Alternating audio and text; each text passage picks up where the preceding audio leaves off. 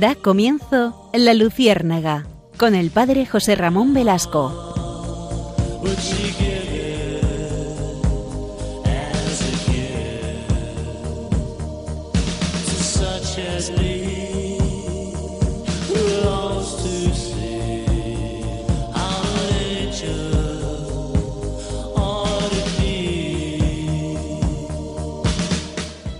Se cuenta en la mitología griega un relato uh, realmente elocuente que quizás algunos de ustedes conozcan, es sobre la caja de Pandora, que es un curioso regalo de los dioses.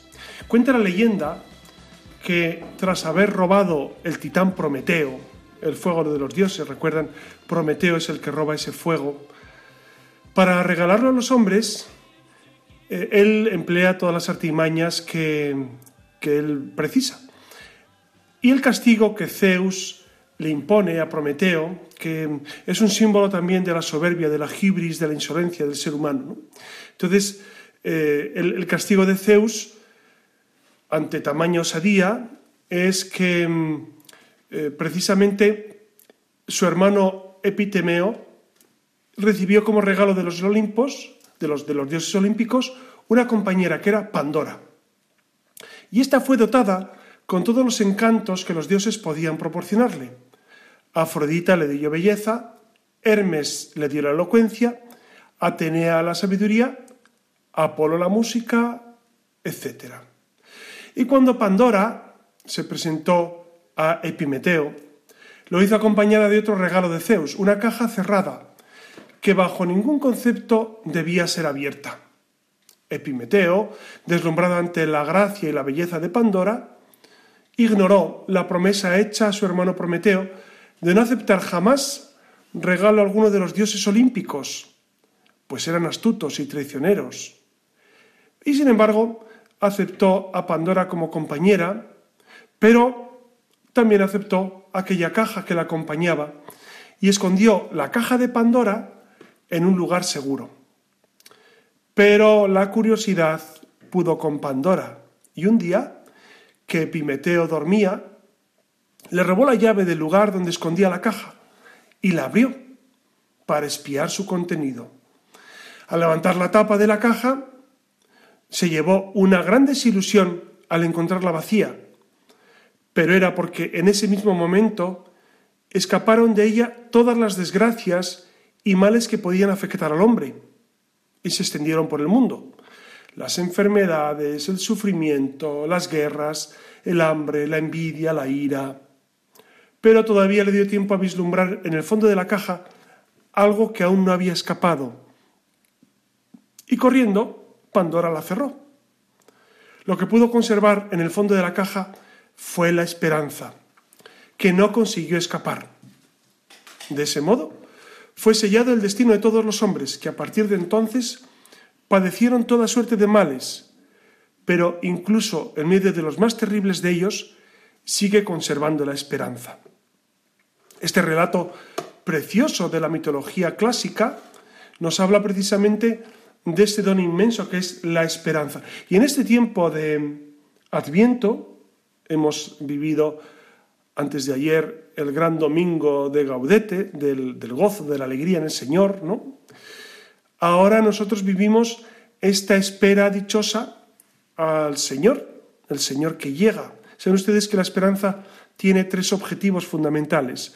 Uno es precisamente esta venida de Jesús en Navidad, el otro es la parusía, por supuesto, la parusía que es la segunda venida del Señor y el juicio a vivos y muertos, y finalmente nuestra esperanza también está destinada a vivir pues esa espera en un mundo mejor. Y para eso los cristianos estamos en el mundo, para hacer de este lugar un mundo mejor. Por eso, si les parece, en este programa de la Luciérnaga vamos a hablar sobre la esperanza, porque es una virtud, una virtud teologal, que a veces eh, se conoce muy bien, pero a veces no. Entonces, si les parece, vamos a introducirnos en esa esperanza que quedó en la caja de Pandora. Ven como los griegos ya intuían que lo único que no se puede perder o lo último que se puede perder es la esperanza. Si pierdes la esperanza, has perdido todo, has perdido todo. ¿Qué es la esperanza? Bueno, pues podríamos, podríamos definirlo como una confianza de lograr una cosa o de que se realice algo que se desea, es decir, lograr algo o que se realice algo que se desea fervientemente. También podríamos definirlo como una cosa o persona que es objeto de esa confianza. De hecho, decimos confiamos en alguien o esta persona es mi única esperanza. O, en el ámbito teologal, Dios es mi única esperanza.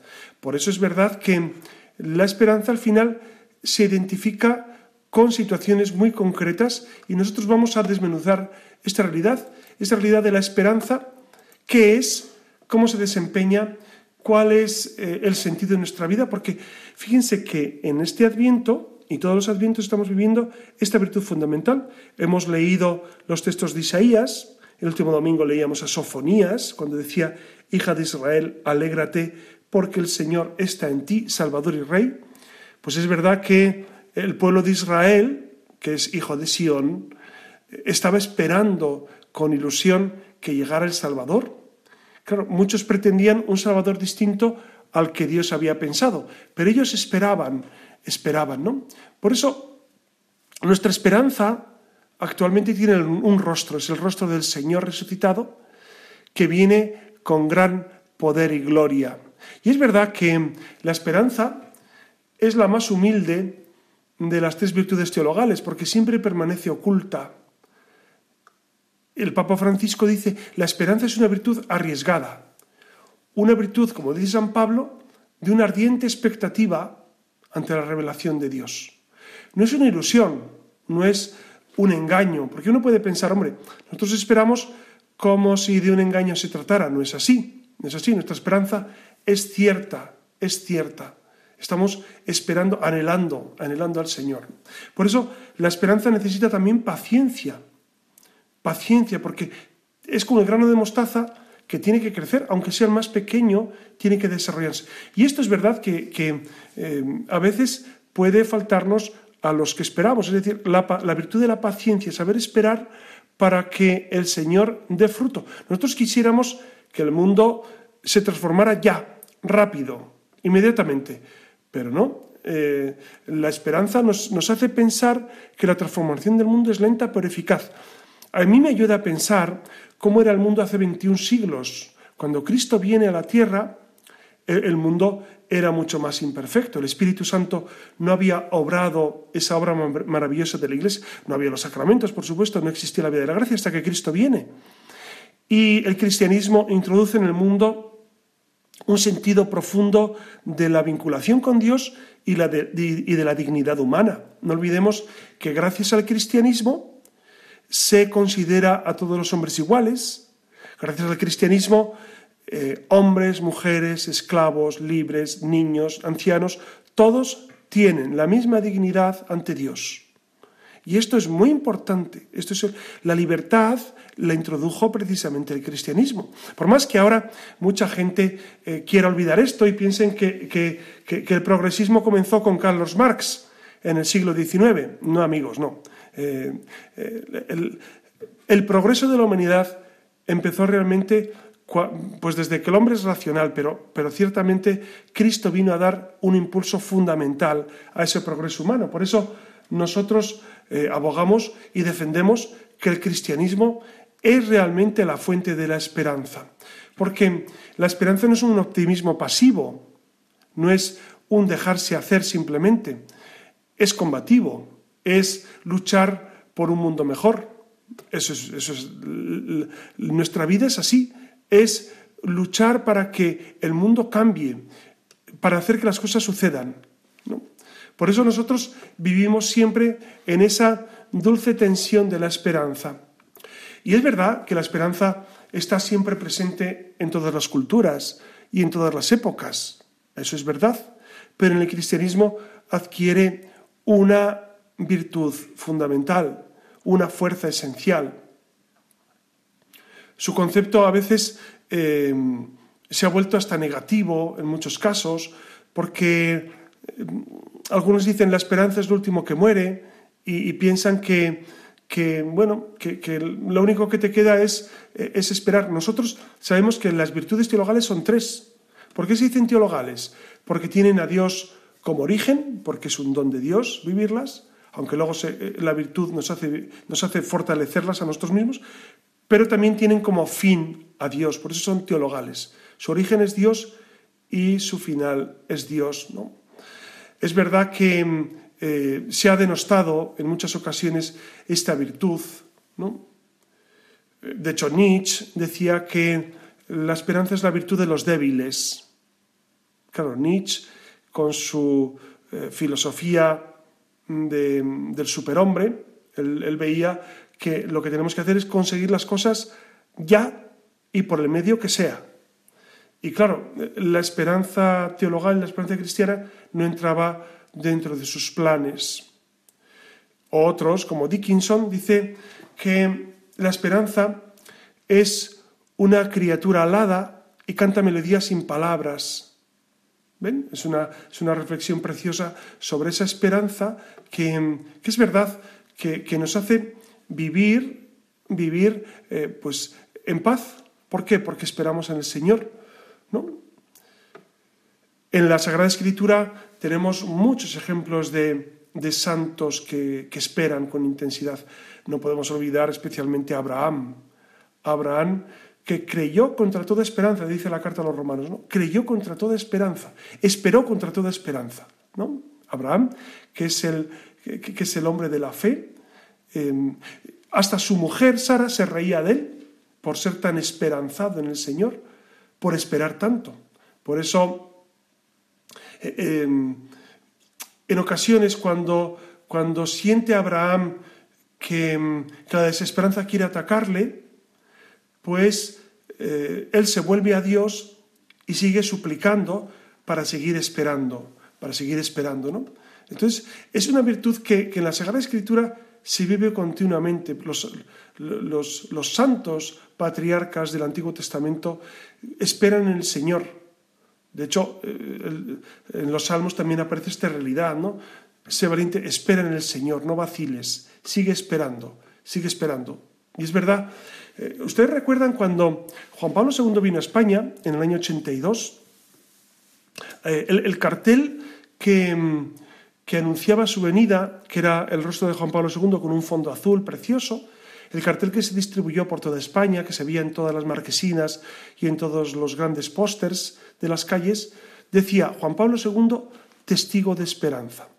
Claro, porque en aquel momento en el que él vino a España, realmente pues había muchas dificultades. Claro, eh, comparado con, el momento actual, diríamos que eran pues cosas menores, ¿no? Yo creo que cada momento tiene sus dificultades. Y en aquel momento, ustedes recuerdan que eh, España había elegido el Partido Socialista, había votado mayoritariamente el Partido Socialista, se vislumbraba ya eh, pues la ley del aborto, después vino la ley del divorcio, vino, pues estábamos nada menos que la movida madrileña en los años 80, la época de la droga, de Recuerdan ustedes cuánta gente moría de sobredosis inyectándose heroína. Entonces, eh, fue una época convulsa, complicada. Y sin embargo, fue época también de mucho paro. Y sin embargo, fíjense, em, hoy en día, año 2021, pensaríamos que nuestro momento es el peor. Pues no, yo no, en absoluto pensaría eso, ¿no? En absoluto. Cada momento tiene sus dificultades. Pues en aquel año 82, cuando Juan Pablo II vino por primera vez, se anunciaba como testigo de esperanza. Y es verdad, porque el Papa fue un adalí de la esperanza. ¿Ustedes recuerdan cómo estaba la Iglesia en los años 70?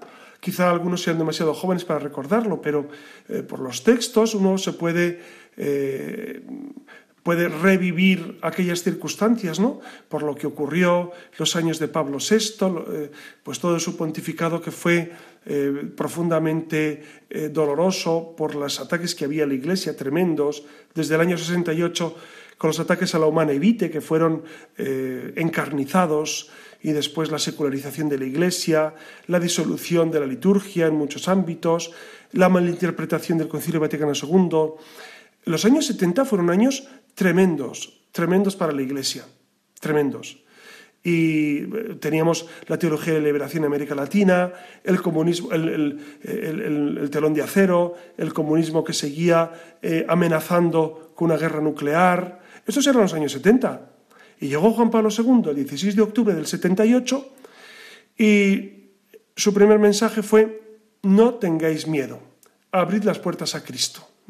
Es decir, es la necesidad de infundir esperanza. Y el Papa, el Papa Juan Pablo II vino para infundir esperanza en un mundo en el que eh, parecía que la esperanza era no lo último que quedaba, sino que ya no quedaba esperanza. Y no era verdad. De hecho, ustedes recuerdan una famosa canción de Brotes de Olivo que, cantaron en el Santiago Bernabéu, eh, precisamente en esa visita, pues fue en, noviembre del año 1982. Y en ese momento eh, la canción decía, y, la cito, pues lo que me acuerdo de memoria, hacía falta un mensajero que reventara esperanza. Hacía falta, se referían a Juan Pablo II. Juan Pablo II, que era el mensajero que Dios enviaba para transmitir esperanza. Y creo que en nuestro tiempo, nosotros en la Iglesia tenemos que seguir fortaleciendo al mundo con nuestra esperanza. No, podemos quedarnos para nosotros este don, este don tan grande. Nosotros ante, ante nuestro mundo, ¿qué misión tenemos? Tenemos la misión de seguir ofreciendo esa esperanza que el mundo necesita. Por eso yo creo que, es necesario revivir y revitalizar esta realidad. Y fíjense que en este adviento, cuando, incluso ahora en tiempo de pandemia, en tiempo de dificultades, en tiempos en los que realmente pues mucha gente lo está pasando muy mal a nivel económico, a nivel social, a nivel político, pero no solo en España. Pues fíjense, son tiempos de dificultades, yo diría que como siempre, algunos piensan que ahora vivimos un momento especialmente malo. Yo, yo, no me atrevería a decir tanto. Yo no sé, no he vivido tanto como para decir si este tiempo es demasiado malo o no es tan malo como parece. Yo creo que cada época tiene sus dificultades. Y a nosotros nos ha tocado unas dificultades muy concretas en el mundo, en el interior de la iglesia también, en el interior de la iglesia, pues también vivimos dificultades y tensiones, pero, pero no olviden que la historia es de 21 siglos. Recordemos el tiempo en el que el arrianismo, por ejemplo, eh, eh, estaba extendidísimo y un porcentaje muy alto de los obispos eran arrianos. O cuando las herejías campaban, o cuando eh, precisamente en el Renacimiento, pues la curia, los papas no eran un, un, dechado de virtudes y un ejemplo de moralidad y, de buen hacer cristiano o, las guerras de religión de, que surgieron en el siglo XVI después de la reforma de Lutero. Es decir, ha habido etapas en la Iglesia muy complicadas. Yo no sé si esta es más complicada que otras, pero lo que sí sé es que el Señor nos invita precisamente a mantener la esperanza en estos momentos de dificultad. No olviden la famosísima encíclica de Benedicto XVI, Spes Salvi, que la publicó en 2007 en 2007. ¿Por qué? Porque es necesario recordar, necesario recordar cómo la esperanza llega a nuestra vida, cómo es necesario saber que eh, esta esperanza que nosotros vivimos, que es una virtud fundamental, no solamente la tenemos que pedir para nosotros, tenemos que ser evangelizadores o transmisores de esperanza al mundo, transmisores de esperanza. Repito, no es una esperanza tonta, no es la esperanza del ingenuo, del que no sabe, del que del que no vive las cosas con intensidad, sino la esperanza de quien se sabe salvado por Cristo y quien sabe que Cristo tiene la última palabra y sabe que la iglesia no perecerá. Cuando Cristo dice a Pedro, te daré las llaves del reino de los cielos, y la iglesia, el poder del infierno no podrá contra ella. El demonio jamás puede contra la iglesia, porque es la esposa de Cristo. Por eso nosotros vivimos en esa esperanza cierta que nos da el vivir en el Señor. Si les parece, vamos a escuchar un, tema musical de la hermana Glenda que, gira en torno al salmo el, Señor es mi luz y mi salvación, el Señor es la defensa de mi vida. La hermana Glenda lo canta, eh, lo canta precioso, como siempre, dura, dura poco, dura tres minutos y medio más o menos, pero es un tema musical que nos puede ayudar a introducirnos precisamente en esta realidad de seguir confiando en Jesucristo como Salvador de los hombres y Salvador nuestro personal. Él es nuestra luz, eh, Él es la luz que nos guía. Fíjense que ahora en Adviento estamos encendiendo cada día una luz en la corona. ¿Qué supone eso?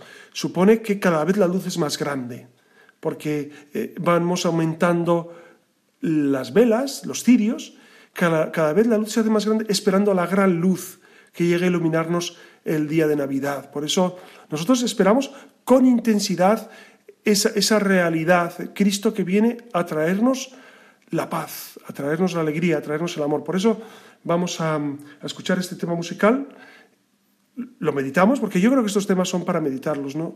Y, y, ir también nosotros recordando ese salmo, el Señor es mi luz y mi salvación, y después continuamos.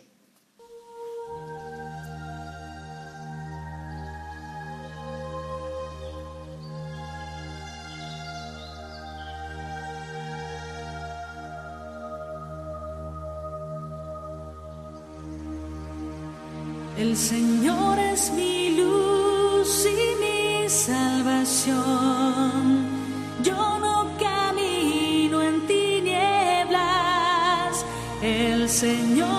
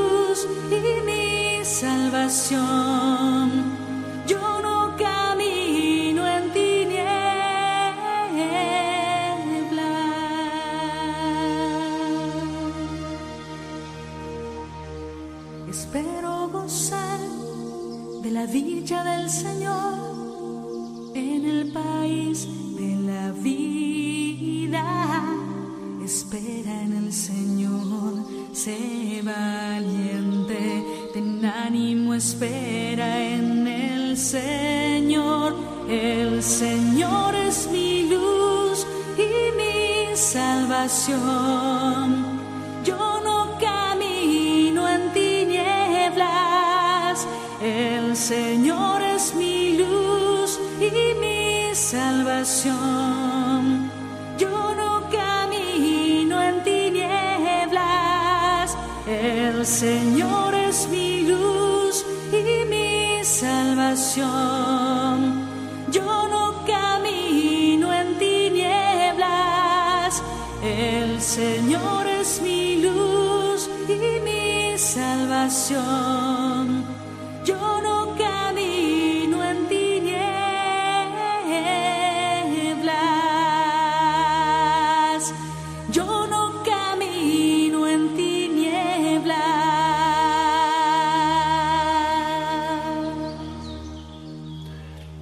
Continuamos con nuestro tema de la luciérnaga.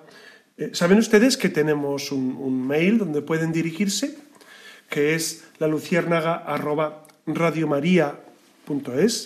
Allí recibimos los mensajes y- y las dudas que ustedes proponen. Algún día dedicaremos un programa a resolver algunas de sus dudas. Pero ahora continuamos con esta virtud de la esperanza que a mí me parece esencial. Y es verdad que, que el catecismo de la Iglesia Católica nos insiste no solamente sobre vivir la esperanza, sino vencer los pecados contra la esperanza. ¿Cuáles serían esos pecados contra la esperanza? Bueno, pues el catecismo lo dice, ¿no? En el número 2091 dice, el primer mandamiento se refiere también a los pecados contra la esperanza, que son la desesperación y la presunción.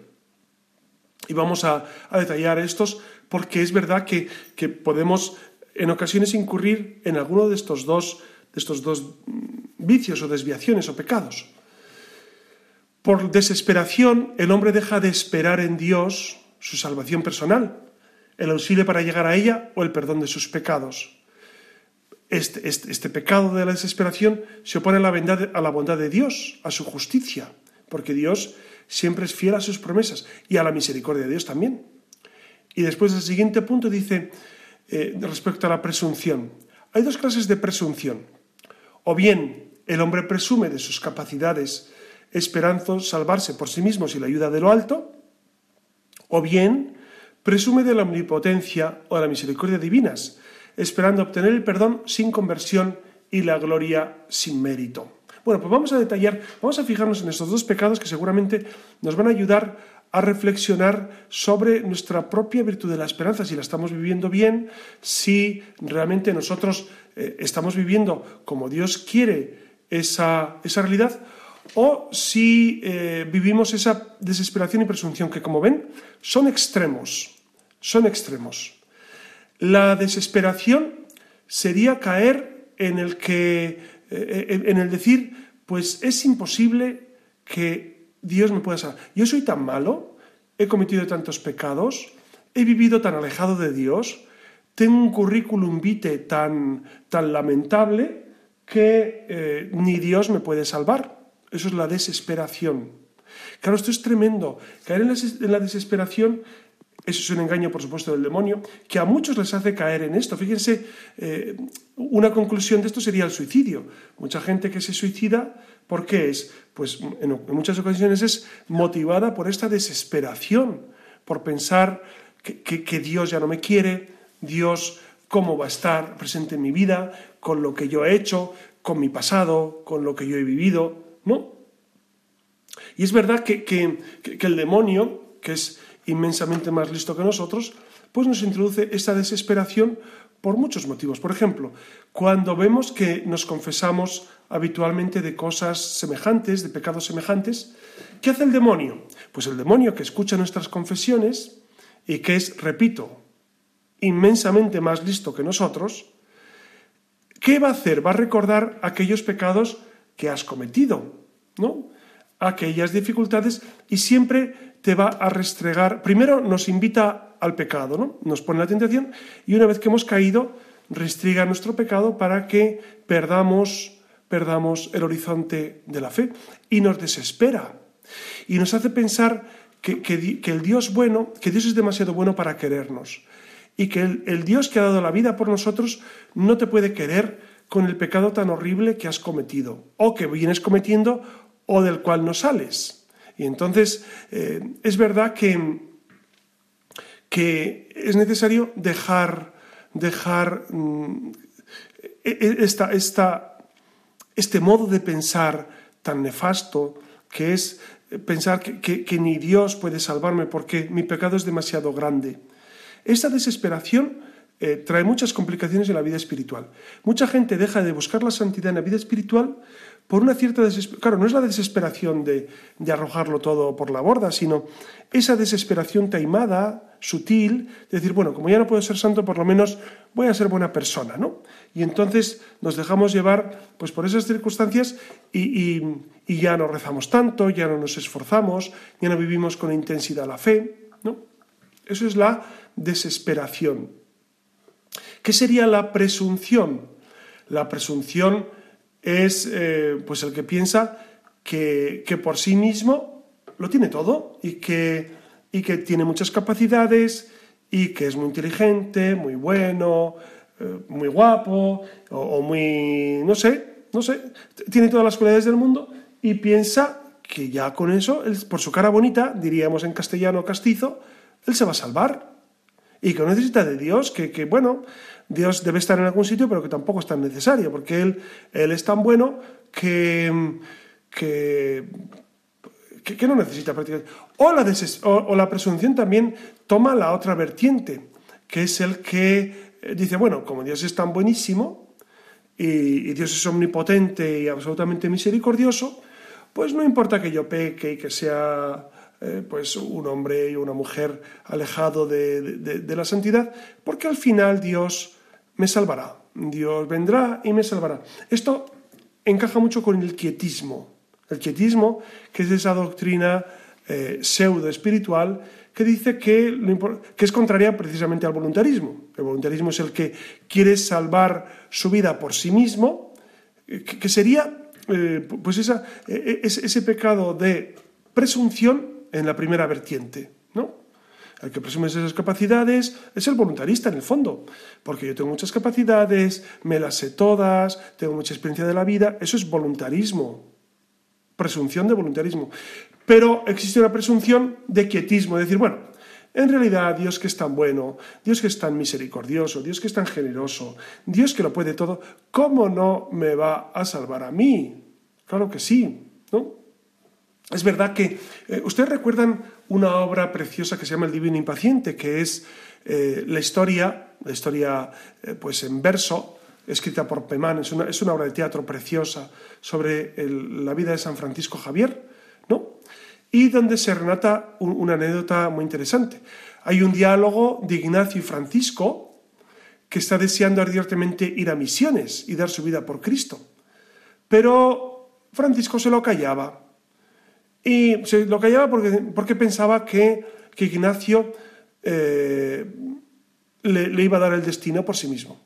Y, hay un diálogo en esa obra de teatro en que San Ignacio le dice a Javier que le va a mandar a misiones y Javier tiene un momento muy gozoso y de plenitud y de exaltación, pero Ignacio le dice en un momento, un poquito menos, ¿eh? A lo que Javier se aplaca y pide perdón por, diciendo, porque soy un presentuoso y un soberbio Ignacio le contesta diciendo, un poquito más, ¿eh? como diciendo, eh, ni, ni, te consideres tan, tan, tan niño y tan, y tan pequeño, ni tan alto. Es decir, es el punto medio, el punto medio de considerar que Dios es mi salvación, pero Dios espera de mí, espera de mí que yo trabaje, que yo me esfuerce, que yo luche. Miren, eh, yo creo, yo creo que nuestra esperanza estriba en estos dos, en estos dos esfuerzos, o estas dos luchas que tenemos en nuestro interior. Por una parte, esperarlo todo de Dios. Dice San Pablo, ni el que riega ni el que planta puede nada si Dios no da el crecimiento, pero hay que plantar y regar, ¿no? Hay que plantar y regar. Entonces, es necesario pues ese esfuerzo personal para conseguir eh, la, la, máxima virtud que podamos. Pero luego es verdad que nosotros lo esperamos todo de Dios, porque ¿dónde vamos nosotros sin el Señor? ¿Dónde vamos sin el Señor? Entonces, es verdad que em, cuando uno desespera, e, es, en el fondo dejar de esperar que Dios es tu salvación personal y que, y que Dios te puede dar el auxilio para el perdón de tus pecados. Es como si el hombre renunciase de alguna manera a ser salvado por Dios. Y esto puede ocurrir a algunas personas, ¿eh? Incluso que llevan vida espiritual, pero que, bueno, que caen en esa desesperación de, bueno, pues de, pensar que ni Dios puede con mi pecado. Y hay que hacer una distinción de dos niveles también en la desesperación. Una cosa es la desesperación en sentido literal, que es un pecado gravísimo, como decía, ¿no? que es eh, renunciar a la salvación radicalmente. Y en ese sentido eh, diríamos que es un pecado muy grave.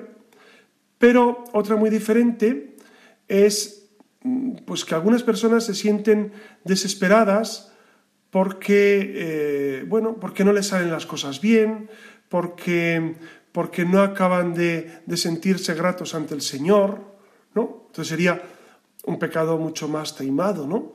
Entonces, eh, no estaríamos hablando de un pecado grave, sino de un cierto grado de abatimiento, de pusilanimidad. Esto ocurre, por ejemplo, cuando las personas eh, que se confesaban habitualmente y dejan de confesarse. Dice, no, ¿y por qué no te confiesas? Dice, no, porque es que yo no, si, no salgo de mi pecado, si no mejoro, si no... Entonces se da un cierto abatimiento, un estado como de, melancolía, de pesimismo, de pesimismo, ¿no?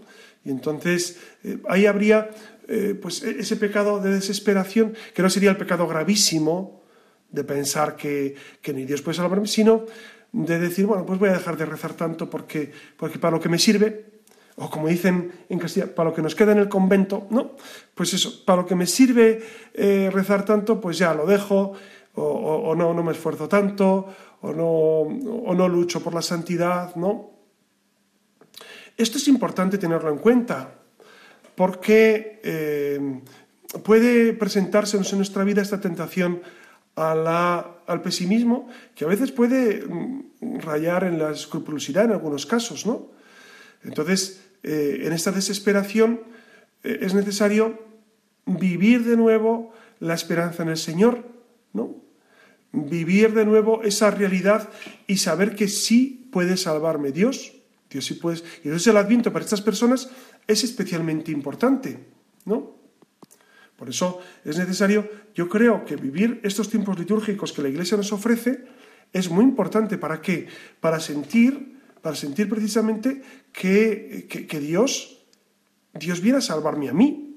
Cuando hablamos del Adviento y hablamos en líneas generales, pensamos que es para otros, que es para la gente que no cree, para la gente que no vive la fe. No, no, no. Es para los que vivimos la fe y los que tratamos de agradar al Señor, pues es necesario vivir en esa esperanza, ¿no? Dice, dice Santo Tomás que varios vicios nos llevan a la desesperación, varios pecados, porque es verdad que, el pecado al final va incidiendo de tal manera que como a veces no podemos vencerlo, pues nos lleva a desesperar de la santidad que Dios nos propone.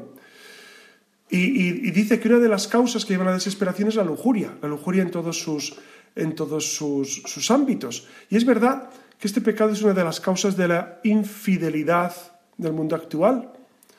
Es verdad. Y, es cierto que esto provoca gran desesperación. ¿Cuántos adolescentes y cuántos jóvenes al caer en impureza pues se apartan de Dios? Porque dicen, ya para qué voy a ir a misa, para qué voy a rezar, si yo vivo impuramente por la pornografía, por, por eh, los pecados de diversa... La televisión también, que ven, cosas indecentes en la tele. Claro, ¿cómo luego te vas a acercar a Dios? Piensa en ellos. ¿Cómo va a querer Dios? teniendo el corazón, el corazón manchado, ¿no? Y esto, esto está llevando a mucha gente a apartarse de Dios. No olvidemos que hoy en día, con los medios de comunicación tan fáciles que tenemos, los teléfonos móviles, etc., eh, cada vez más padres de familia se quejan de que sus hijos, a cada vez más temprana edad, usan los teléfonos móviles y no saben lo que ven. No saben. Claro, ustedes saben que por WhatsApp y por TikTok y por YouTube y por todos estos medios, unos a otros envían a veces vídeos eh, eróticos e indecentes, por supuesto. Y estos niños con 10 años los reciben en sus móviles cuando los tienen, etcétera, etcétera. Es un problema muy serio. Es un problema muy serio que esto aleja mucho a los niños, adolescentes y a los, y a los jóvenes de Dios. Es verdad. También diríamos que en la gente adulta el ver pornografía, que lamentablemente se da, esto aleja mucho de Dios, pero no porque Dios no te quiera, al contrario, Dios nos quiere infinitamente, sino porque uno, como bien dice Santo Tomás, se siente sucio, se siente lejano, entonces comienza esa cierta desesperanza, ¿no? Esa desesperación. Santo Tomás añade otra causa a la desesperanza, que es la acedia o la pereza. Porque dice, la acedia, la es la pereza espiritual, lo podríamos resumir así, ¿no?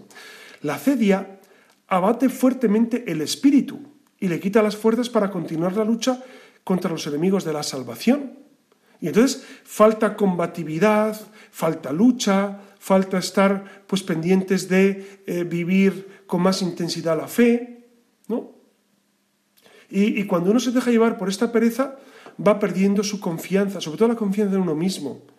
No solamente en Dios, que ya la perdió, sino en uno mismo, porque dice, no, ¿para qué voy a luchar si no logro salir de, esto que estamos viviendo? ¿no? Entonces, esa pereza, esa cedia, nos va poco a poco haciendo perder ideales y así se vuelve al refrán de si no vives como piensas, acabas pensando como vives, ¿no? Entonces, uno piensa bien, pero hace lo contrario a lo que piensa, pues al final acabará pensando como vive. Entonces, estas personas a veces se ilusionan con un montón de proyectos, quieren comerse el mundo, hacer mil cosas, pero eh, la pereza se acaba comiendo estas ilusiones. Otra de las causas que alega Santo Tomás de la desesperación es la falta de una fe viva en el amor y en la misericordia de Dios. Porque es verdad, cuando uno tiene una fe intensa en la misericordia de Dios, pues ¿cómo no le va a decir al Señor, Señor, te quiero, confío en ti, eh, te quiero más que a mi vida, es lo más importante. Y entonces, cuando hay esa relación viva con el Señor, ahí está eh, una puerta abierta para vivir la santidad. Entonces, por eso, eh, cuando falta esa fe viva en el amor, ¿y, cómo se cultiva la fe? Pues miren, con los sacramentos. Incluso cuando a veces nos cuesta, hay, hay muchas personas que le cuesta mucho la confesión. Y yo les recomiendo, miren, a veces uno tiene que confesarse porque debe. No porque quiere, no porque le da mucho fervor o porque siente gran sino porque debe, porque es necesario reconstruir nuestra vida. O, o, la Eucaristía. Dice, no, yo voy a misa el domingo si basta. Claro, pero si tú te esfuerzas por ir cuanto más mejor durante la semana, cuando se pueda, pues seguramente vivirás un amor intenso al Señor. O la oración, el amor a María, ¿no? El rezar el Santo Rosario, o por lo menos un misterio, o lo que quieras. Entonces, eso va avivando la fe. ¿Cómo? Esto, esto es como un fuego eh, en una cabaña en el monte. ¿Cómo se tiene un fuego grande y hermoso? Metiendo leña. Si metes leña, tendrás un fuego hermoso. Si, no, si simplemente lo enciendes y luego no metes la leña necesaria, pues ese fuego te durará poquísimo, poquísimo. Pues esto es igual en la, vida del amor a Dios. Si tú quieres al Señor y, le pones troncos, ¿qué, son esos troncos, esa leña para avivar el fuego? Pues son todos los actos de piedad, cuantos más hagas, mejor. Y todos los actos de amor que tienes con los pobres, con tu vecino, con tu familiar, con esa limosna que das a la gente, con lo que sea. Entonces, eso aviva el fuego del amor. Es evidente, es evidente. Entonces, por eso Cuantos más esfuerzos hacemos en vivir eh, eh, ese amor a Dios en la oración, nos va mucho mejor. A veces algunas personas piensan que proponerse un plan de vida es como demasiado estricto, demasiado mm, frío, ¿no? Yo les recomiendo a la gente proponerse un plan de vida, cada uno que quiera. ¿Usted qué va a hacer? Usted, bueno, yo voy a ir a misa los domingos y el jueves, que es el día muy bien. ¿Y usted puede rezar un misterio cada día? Fenomenal, pues comprométase. ¿Y usted puede rezar laudes? Pues cuando va al trabajo, cuando es, o, puede rezar completas cuando está a punto de acostarse, o, a las 12 de a mediodía puede rezar el ángelus. Pues comprométase, comprométase. Cuanto más, pero no es un compromiso frío, ajeno a nosotros, calculador, eh, voluntarista. No, no, no, que es que lo que la gente piensa es que es voluntarismo y no es voluntarismo. Me ha ocurrido muchas veces con muchas personas a las cuales me han pedido un consejo, dicen, no, es que vivir un plan de vida así puede caer en rutina, en voluntarismo, en... Bueno, mire, eh, hay que evitar la rutina, por supuesto, pero es mejor rezar mucho con rutina a no rezar nada y caer en la desesperanza. Entonces, eh, lo ideal es vivir siempre pues en el Señor y vivir precisamente en ese amor a Dios. Y, entonces no desesperas. ¿Por qué? Porque tú eres consciente de tus pecados, eres consciente de tu debilidad.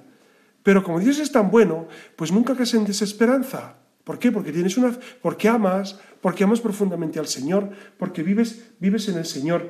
Por eso, por eso eh, en esta noche nosotros tenemos que recuperar esta esperanza viva y luchar contra esos dos pecados que dañan tanto la esperanza. La desesperación, que a veces concluye pues, en, esa, en esa apatía, en esa pereza, en esa falta de fe, y la presunción, la presunción que es pensar que yo por mi cara bonita me voy a salvar, o la otra parte de la, de, la, de la, presunción que es pensar, no, es que como Dios es tan bueno, pues entonces Él me salvará sin que yo mueva un dedo. No es así. San Agustín dice, Dios que te creó sin ti, no te salvará sin ti. Pues yo creo que hasta aquí hemos llegado con este, con este programa que quiere, en este tiempo de Adviento, pues proponer este tema de la esperanza. Y realmente rezamos unos por otros para que el Señor aliente la esperanza en nuestras vidas, para que seamos testigos de esperanza ante el mundo. Les doy mi bendición en el nombre del Padre y del Hijo y del Espíritu Santo. Amén.